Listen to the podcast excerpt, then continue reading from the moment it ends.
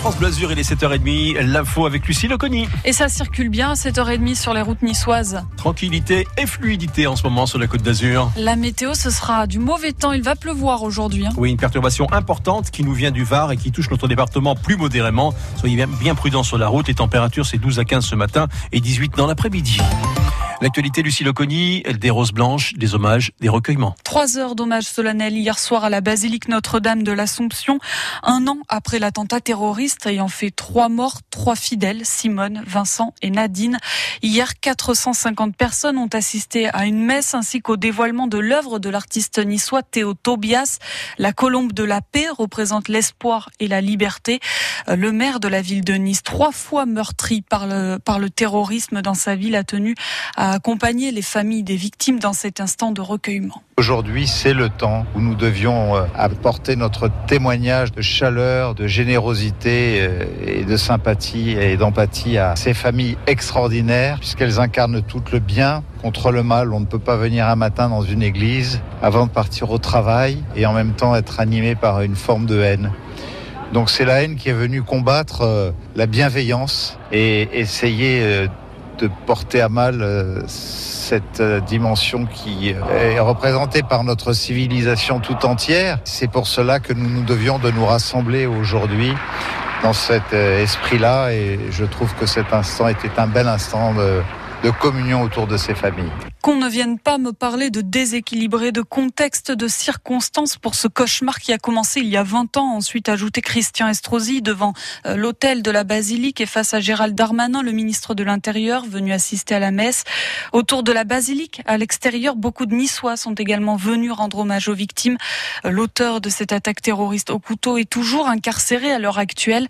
L'enquête est entre les mains du parquet national antiterroriste. Et les Mentonnais ont dit un dernier au revoir hier après-midi à leur mère. Des centaines d'habitants devant un écran géant hier après-midi sur le parvis de la basilique Saint-Michel, Saint-Michel Archange. Archange. Pas facile. Oui, je vais y arriver. Hein. Ils ont tous pu assister aux obsèques de Jean-Claude Guibal, décédé lundi dernier à l'âge de 80 ans. Julien Raymond, vous avez vous-même pu assister à cette cérémonie, le maire de la cérémonie pour le maire de sa commune depuis 1989. Il est 15h10 quand le cercueil de Jean-Claude Guibal pénètre dans la basilique Saint-Michel de Menton. Le défunt est suivi par ses proches et accompagné par un Ave Maria joué avec un orgue. Autour de cela, 700 personnes se serrent sur les bancs de la basilique.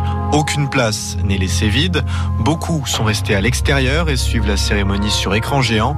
Ce sont principalement des mentonnais comme Claude. C'était un homme très attentif à ceux qui l'entouraient et à ceux qui le sollicitaient. Il y a aussi quelques têtes connues, le prince Albert de Monaco et Gérald Darmanin, ministre de l'Intérieur. Jean-Claude Guibal, c'est un élu de terrain, remarquable, attentif et novateur. Et puis Sandra Père, la première adjointe et bras droit de Jean-Claude Guibal. Pour ma part, il me semble que le plus bel hommage que nous puissions lui rendre est de continuer à aimer, à aimer Menton et d'en prendre soin au quotidien. Et Sandra Père fait d'ailleurs office de favori à la succession de Jean-Claude Guibal à la mairie de Menton. Un reportage de Julien Raymond. Le faux top modèle niçois condamné à 8 ans de prison par le tribunal de Montpellier hier pour viol par surprise. Ce retraité niçois de 74 ans se faisait passer pour un playboy de 30 ans pour attirer des jeunes femmes sur Internet. Il leur bandait les yeux pour qu'elles prennent part à des jeux sexuels. Trois victimes ont porté plainte ne reconnaissant pas l'homme avec qui elles avaient alors rendez-vous. Quatre départements ce matin sont toujours en vigilance orange, pluie, inondation et crue. L'Ardèche, la Lozère, le Gard et puis nos voisins du Var sont touchés par un épisode Sévenol. Chez nous, l'épisode méditerranéen devrait être plutôt modéré. Dans notre département, pour euh, aujourd'hui, on n'a pas de vigilance, on est en vert. Euh, Quelques cumuls quand même de pluie sont attendus, 10 à 20 mm sur le littoral et un peu plus à l'intérieur, 30 mm. Cela devrait s'intensifier dans la soirée. 50 millions de Français entièrement vaccinés contre le Covid. La barre vient d'être franchie dix mois après le début de la campagne de vaccination. Solène Luens, cela représente à peu près 75% de l'ensemble de la population et pour la plupart, eh bien, ce ne sont pas des habitants de notre région. hein. C'est dans l'ouest de la France que l'on est le plus vacciné contre le Covid, en Bretagne, Normandie, Pays de la Loire et Nouvelle-Aquitaine. Sur l'ensemble de la population, plus on est âgé, plus on est vacciné. 90% des plus de 50 ans contre 75% des 12-17 ans. D'un point de vue sanitaire, la campagne de vaccination a atteint ses objectifs. Qui aurait parié il y a 10 mois que plus de 75% des Français seraient entièrement vaccinés aujourd'hui?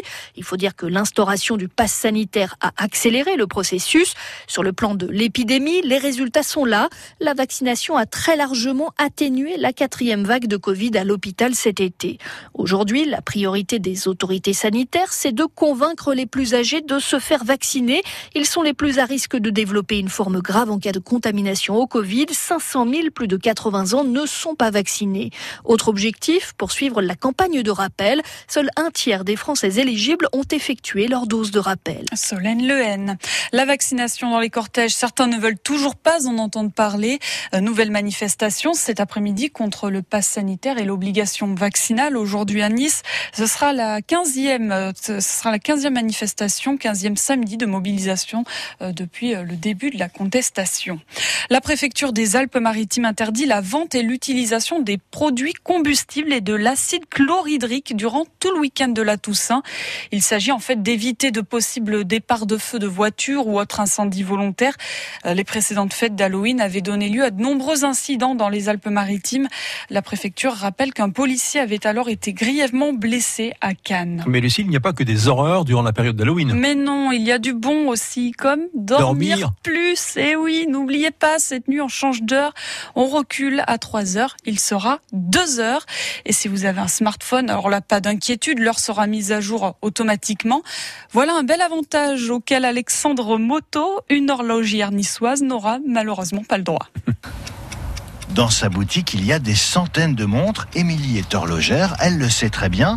Il va falloir faire reculer toutes ces petites aiguilles d'une heure en arrière. Oui, on va régler l'heure cette année euh, encore. Du coup, ça fait plus de boulot. Les horloges au mur et toutes les montres que j'ai, je vais rendre à mes clients, il va falloir que je les remette tout à l'heure. Sinon, ils vont récupérer leur montre qui n'est pas à l'heure. Attention, ça paraît simple comme ça, mais si les clients viennent voir Émilie, ce n'est pas pour rien. Des fois, les remontoirs sont tellement petits qu'on a du mal à les mettre à l'heure. On la montre au poignet, on la porte toute l'année et des fois, on oublie comment on la met à l'heure. Le changement d'heure revient chaque semestre et donc certains clients aussi. En fait, j'ai des clients qui viennent que pour le changement d'hiver une fois par an et du coup on lui change la pile. C'est le repère. euh, je viens pour euh, le changement d'heure et le changement de pile. Du coup, ou c'est un client d'été ou c'est un client d'hiver. Alors pour éviter de se compliquer la vie, il y a quand même des parades. Des clients sont embêtés pour euh, le changement d'été ou pour le changement d'hiver et du coup ils ont deux montres, la montre d'hiver et la montre d'été aussi. Deux montres et ils échangent. Une façon d'être toujours à la bonne heure, sans se soucier justement du changement d'heure. Un reportage d'Alexandre Moto. Ils étaient à l'heure hier pour la victoire. Victoire de la Rocatim hier soir en Euroleague de basket. Les Monégasques recevaient le CSK Moscou hier soir dans la salle Gaston Médecin. Monaco s'est imposé 97-80. La Rocatim est huitième ce matin au classement. Et puis sur les patins, les Aigles de Nice ont réagi hier soir en Ligue Magnus de hockey sur glace. Victoire des Niçois 4-2 face à Briançon à la patinoire Jean. Les Niçois sont neuvième du championnat de hockey sur glace. Glas